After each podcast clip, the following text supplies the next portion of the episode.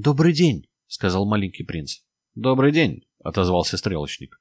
«Что ты делаешь?» — спросил маленький принц. «Сортирую пассажиров», — отвечал стрелочник.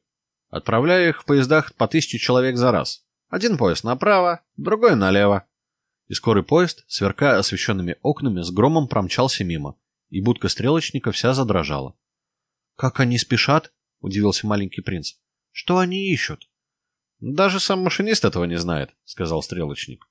И в другую сторону, сверкая огнями, с громом пронесся еще один скорый поезд. «Они уже возвращаются?» — спросил маленький принц. «Не, это другие», — сказал стрелочник. «Это встречный». «Им было нехорошо там, где они были прежде?» «Там хорошо, где нас нет», — сказал стрелочник. И прогремел, сверкая, третий скорый поезд. «Они хотят догнать тех, первых?» — спросил маленький принц.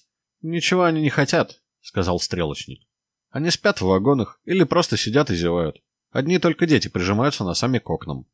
«Одни только дети знают, что ищут», — промолвил маленький принц. «Они отдают все свои дни тряпочной кукле, и она становится им очень-очень дорога. И если у них ее отнимут, дети плачут». «Их счастье», — сказал стрелочник.